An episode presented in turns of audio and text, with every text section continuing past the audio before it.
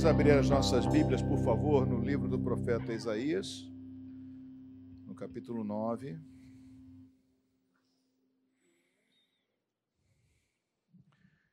Isaías 9.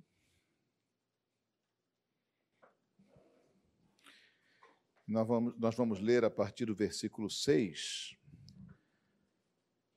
até o versículo 7. Ah, os versículos 6 e 7, né? desculpe.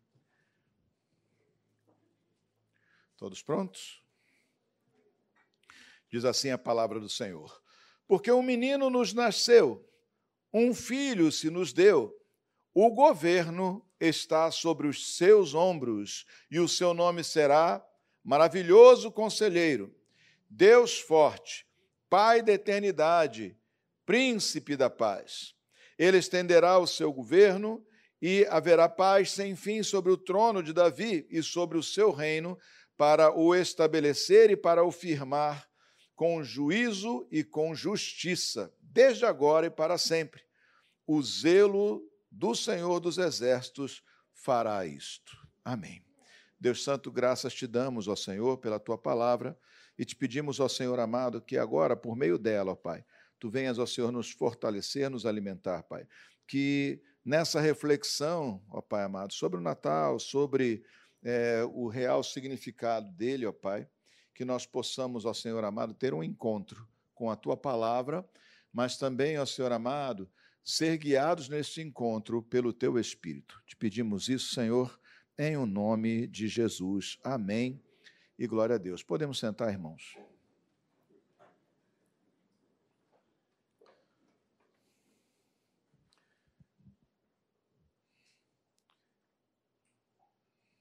Ter uma compreensão clara sobre o Natal, ter uma compreensão clara sobre o que significa o advento da vinda do Senhor, é fundamental para que a gente possa é, ter uma vida cristã saudável. Primeiro, para que creiamos em Cristo, né?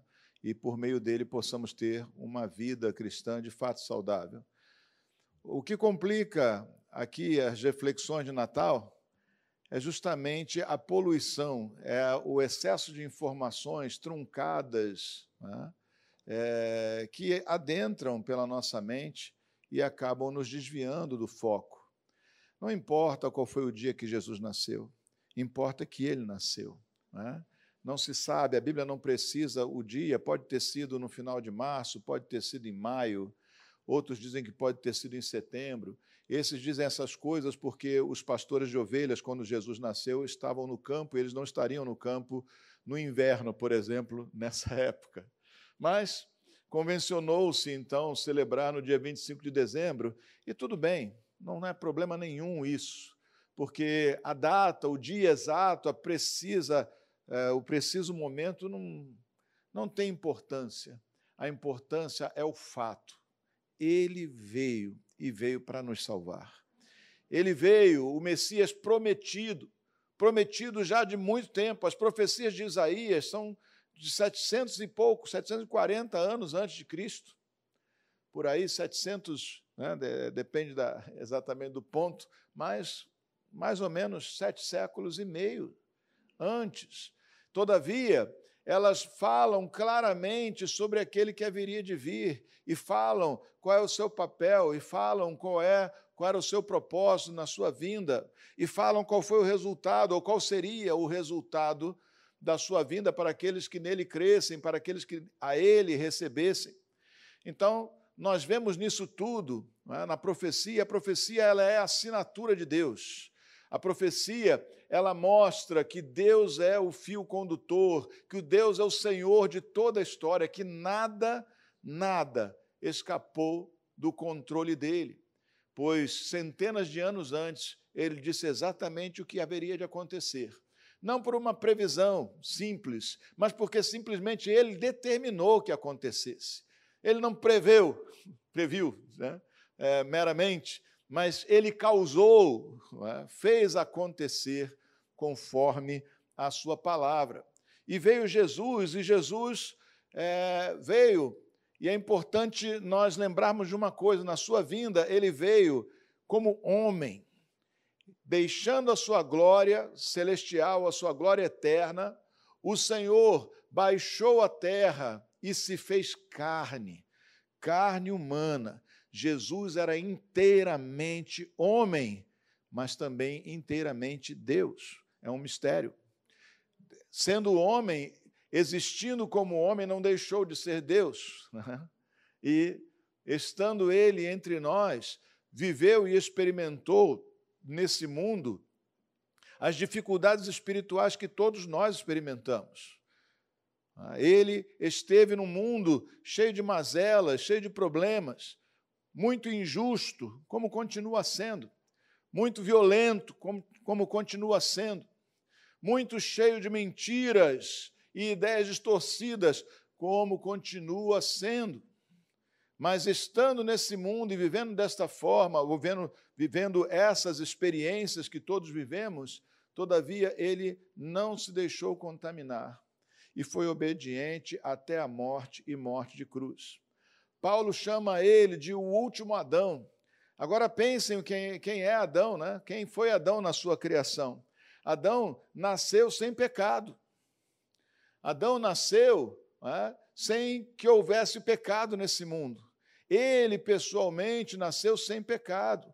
Mas, em algum momento na história do jardim do Éden, ele então desobedece a Deus e o pecado e a morte entram no mundo, e todos os homens e mulheres que nasceram depois disso são influenciados por esse pecado e por essa morte que entrou no mundo.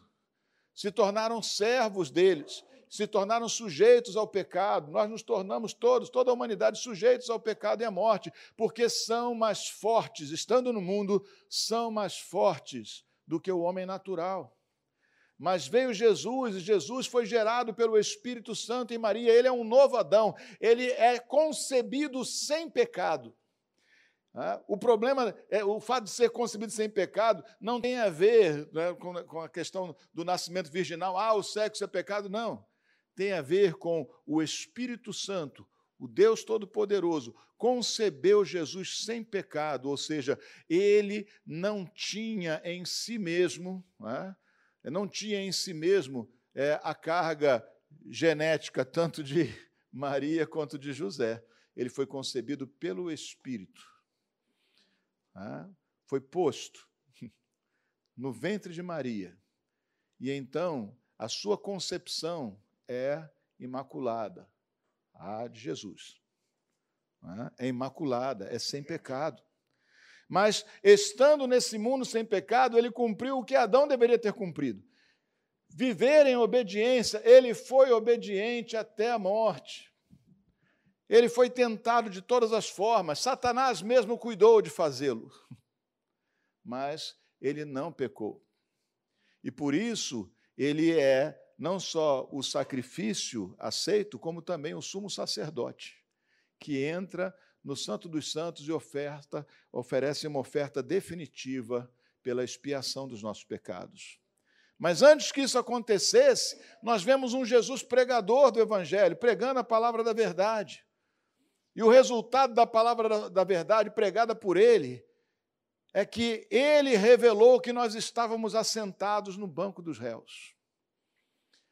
Havia entre os judeus o orgulho de serem recebedores, detentores da lei de Moisés. Havia entre os religiosos da época, principalmente os fariseus, né? havia entre eles, os escribas, os fariseus, o orgulho religioso de serem corretos ou se declararem, se autoproclamarem cumpridores da lei. Mas Jesus confrontou-os e confrontou a todos nós de tal modo que ele veio mostrar-nos, ele não veio nos acusar, ele veio nos mostrar que nós estávamos assentados no banco dos réus. Abra sua Bíblia aí rapidamente, por favor. Em João, capítulo 12, versículo 47. Olha o que Jesus diz: Se alguém ouvir as minhas palavras e não as guardar, eu não o julgo. Como, Senhor? Se alguém ouvir as minhas palavras e não aguardar, não as guardar, eu não o julgo. Essa é uma declaração dele. Porque eu não vim para julgar o mundo, e sim para salvá-lo. Mas o que estamos falando de salvação universal? Todos serão salvos, não é disso que estamos falando. Quem me rejeita e não recebe as minhas palavras, tem quem o julgue. Jesus disse: Eu não vim julgar, mas quem me rejeita tem quem o julgue. É? Diz assim: a própria palavra que eu falei, essa o julgará no último dia, porque eu não falei por mim mesmo, mas o Pai que me enviou, esse me ordenou o que dizer e o que anunciar, e sei que o seu mandamento é a vida eterna. Portanto, as coisas que eu digo, digo exatamente assim como o Pai me falou. Notem, e vou reforçar, ele declarou: Eu não julgo. Eu não vim para julgar, e de fato ele não veio para julgar. Ele virá. Na sua segunda vinda, ele virá como juiz e julgará as obras, mas quem nos julga é a palavra. Portanto, quando alguém diz assim, você já deve ter ouvido falar isso: ah, o irmão está julgando. Querido, se você declara alguma coisa que está escrito na palavra, não é você que está julgando, é a palavra quem julga. Portanto, aquele que, vendo o seu irmão mentir e diz, você está mentindo, não está julgando, está expondo o que a palavra julga. Porque os escapistas tentam se eximir dessa forma, acusando os outros do pecado de julgarem a eles, porque ah, é, não podem ser julgados, porque Jesus disse para não julgar. É verdade, Jesus disse: Eu não julgo, nós não devemos julgar, mas as más obras já estão julgadas pela palavra. E então Jesus vem e ele mostra o que ele faz na sua vinda, na sua pregação, o que ele faz é mostrar que nós já estamos assentados no banco dos réus. Nós somos culpados. Todos nós, nenhum de nós é indesculpável, nenhum de nós escapa de culpa, todos nós, mesmo mais excelente, e a prova disso é a maneira como ele trata essas questões. No Sermão do Monte, por exemplo, ele, ele ensina que aquele que se irá contra o seu irmão, é? esse já cometeu homicídio, que aquele que odeia já é homicida que aquele que olha, né, isso em Mateus capítulo 5, 22, em Mateus capítulo é, 5 e 28, ele diz que quem olha para uma mulher com intenção impura já é adúltero. Em Lucas, capítulo 18, versículo 18, ele diz para o jovem rico né, que ele precisa deixar as suas riquezas. Ou seja, não porque ele era rico, mas é porque Jesus revelou que ele amava as riquezas mais do que a Cristo, a quem ele dizia que queria seguir. Ele também fala né, que aquele que põe a mão no arado e olha para trás, falando para aqueles que queriam adiar seguir a Jesus, que estavam com desculpas, dizendo: não, amanhã eu faço, depois que os meus pais morrerem eu faço, ah, outra hora eu faço. Ele diz: olha, quem põe a mão no arado e olha para trás não tem parte comigo no reino. Olha as coisas que Jesus diz. Ele diz: olha, quem fizer tropeçar um desses pequeninos, não é não entra também. Melhor seria lhe pôr uma grande pedra de mó no pescoço e atirar nas águas. Será condenado quem fizer tropeçar. Ele diz: não jure por nada. Mas a sua palavra seja sim, o sim, sim e o não, não. Ele está falando sobre ser verdadeiros. E quem não mentiu? Ele vai falando dessas coisas, ele fala também claramente né, a Nicodemos. Nicodemos diz: olha, se apresenta diante de Jesus, e Nicodemos é um homem bom para a sua época. Nicodemos é um homem de bom testemunho, reputado, e Jesus disse: se você não, se você não nascer de novo, você não entra no reino dos céus. Quem não nascer de novo não entra no reino dos céus. Ou seja, Jesus expôs a condenação de todos. E tem muitos outros versículos mais onde mostra que nós estamos sentados no banco dos réus. Ninguém pode chegar diante de Deus e dizer: Eu sou justo, eu sou perfeito, eu mereço. O que Jesus fez foi isso. Ele não veio julgar, mas ele veio mostrar que nós já estávamos sob condenação. Ele mostrou, ele não veio nos assentar no banco dos réus, ele mostrou que nós já estávamos sentados lá. Sabendo ou não sabendo, crendo ou não crendo, já estávamos sentados no banco do réu. Ele veio para isso. Mas esse mesmo que um dia virá para julgar, né, ao invés de vir para julgar e nos condenar, o que ele fez ao final do seu ministério? Tendo ele mostrado para nós que estávamos sentados no banco dos réus, ele então se entrega para morrer em nosso lugar e ser condenado onde nós deveríamos ser condenados. E receber em si o castigo que deveria caber a nós unicamente. Essa é a história do Natal. E é aí que ela se cruza com a história da Páscoa, do Cordeiro Pascal. São duas oportunidades para nós descobrirmos a mesma coisa. Nenhum, ninguém, nenhum de nós é inocente. E nenhum de nós escapa do juízo a não ser pela graça de Deus mediante a fé em Cristo Jesus. Em Isaías, capítulo 53, nos versículos 4 a 8, leia aí, por favor.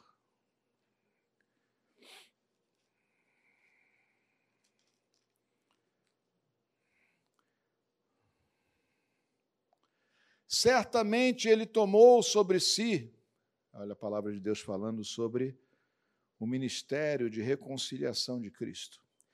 Certamente Ele tomou sobre si as nossas enfermidades e as nossas dores, levou sobre si, e nós o considerávamos como aflito, ferido de Deus e oprimido.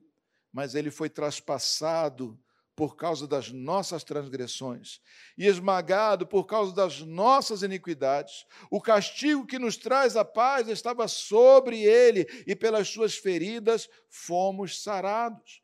Todos nós andávamos desgarrados como ovelhas, cada um se desviava pelo seu próprio caminho, mas o Senhor fez cair sobre ele a iniquidade de todos nós. Ele foi oprimido e humilhado mas não abriu a boca. Como o cordeiro foi levado ao matadouro, e como ovelha muda diante dos seus tosqueadores, ele não abriu a boca. Pela opressão e pelo juízo, ele foi levado. E de sua linhagem, quem se preocupou com ela? Porque ele foi cortado da terra dos viventes, foi ferido por causa da transgressão do meu povo. Então, esse é aquele que veio. Ele não veio para julgar, mas ele veio para mostrar que todos nós já éramos réus. Ele não veio para condenar, mas sendo ele o juiz eterno na sua segunda vinda, ele se pôs antecipadamente, antes do nosso caso chegar ao juízo eterno, ele se pôs na cruz em nosso lugar ele recebeu em si mesmo a condenação que era para nós, para todos nós. E desta forma está satisfeita a justiça e a ira de Deus. Quem crê nele não será julgado. Já falamos sobre isso semana passada, né? Nesse sentido, não será condenado, não receberá condenação eterna. Quem não crê nele tem quem o julgue. A palavra já o julga. Então, o que faremos nós? Porque nós temos que lidar com os nossos pecados todos os dias, as nossas falhas todos os dias. Ah, amaremos ao Senhor porque Ele carregou na cruz os nossos pecados. A condenação que era nossa, Ele voluntariamente a recebeu sobre si. Então amaremos a Ele. E como é amar ao Senhor? Jesus mesmo disse, ele disse, aquele que tem os meus mandamentos e os guarda, este é o que me ama. Amar ao Senhor é guardar os seus mandamentos. Ainda que de modo imperfeito, já que não conseguimos plenamente, né? ainda que de modo perfeito, mas com zelo, com cuidado, com esforço, com entrega, guardar os seus mandamentos. Não confiantes na nossa justiça pessoal, mas confiantes sim, que Ele um dia quando vier, né, nos receberá à sua direita, nos apartará do restante. É isso? Exporá as obras de todos, mas de nós dirá: Ah, Vinde benditos de meu Pai. Entrem no meu reino, que está preparado para vocês. Ele veio e entre nós, a palavra de Deus diz lá no Evangelho de João, primeiro capítulo, diz que ele veio e habitou, tabernaculou, montou sua tenda entre nós. Porque era sua habitação provisória, ele não veio para ficar, mas ele veio para mostrar para nós que estávamos assentados no banco do réu. Ele veio para pagar o preço que nos libertou do pecado e da morte ele subiu ao céu para nos preparar morada com o Pai Celestial. Amém? É época de Natal e é época de lembrar de tudo isso e entender que tudo isso ele fez por amor de nós. Deus amou o mundo de tal maneira. Que maneira é essa? Com uma intensidade imensurável. Deus amou o mundo de tal maneira que deu o seu Filho único, para que todo aquele que nele cresce não perecesse. Como é que ele deu o seu Filho único? Ele o deu a nós, como que nascido entre nós, como filho. Né? Um filho se nos deu, como um homem. E como é que ele nos deu, também Jesus, nos deu como um cordeiro que veio para tirar o pecado do mundo. Amém? Veio para tirar o poder do pecado, ao menos de sobre todos aqueles que nele creem. Amém? E essa é, e é por isso que nós celebramos e devemos celebrar o Natal. Porque nós celebramos aquele que um dia na eternidade, um dia, né? A eternidade não tem dia. Em algum momento, na eternidade, recebeu a ordem: vá. E veio. Veio para nos salvar. Amém? Ele não julga, mas aquele que vive em pecado tem quem o julgue. A palavra o julgará. Ele não veio para julgar, mas ele virá. Mas antes, de antemão, ele já pagou o preço e quando você comparecer diante do juiz, você descobrirá que a tua dívida já foi paga. Porque antes que você chegasse lá, o Senhor passou pela cruz para nos salvar. Amém? Vamos orar e agradecer ao Senhor.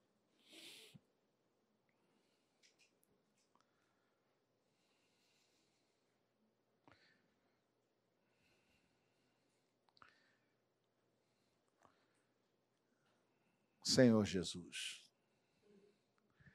Nós te somos gratos, ó Senhor, porque tu, ó Senhor amado, vieste salvar-nos. Porque tu, ó Senhor amado, viestes começar uma obra em nossas vidas que nós não poderíamos começar. Vieste, ó Senhor amado, sobre nós para nos dar, ó Senhor, poder que nós não teríamos de outra forma, o poder da vida eterna, o poder da vida que há em ti. Então, Senhor, nós te somos gratos, porque nós que éramos inimigos, nós que estávamos desgarrados, nós que estávamos distantes, fomos trazidos de volta em paz para perto do Pai. Obrigado, Senhor, porque nós que estávamos fadados ao inferno, à condenação eterna, vimos grande salvação. Veio Jesus para nos salvar. Que nós nunca nos esqueçamos disso, Senhor. Que nós não deixemos ao Senhor amado o espírito desse mundo sequestrar essa verdade e escondê-la debaixo de um velhinho sorridente, vestido de vermelho e com presentes. Que nós não deixemos, ao Senhor amado, os presentes, a festa e o mito esconderem a verdade do, no Natal, que não é outra senão a celebração do dia em que o Senhor enviou o seu Salvador, o nosso Salvador.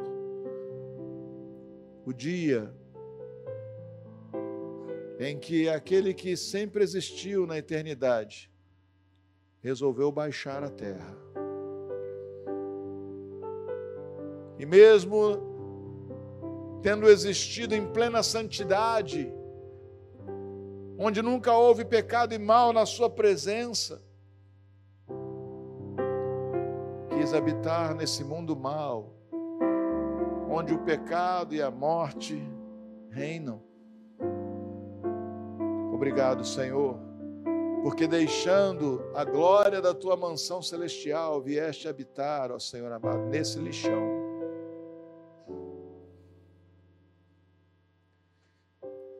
Nesse lugar onde a miséria humana estraga tudo,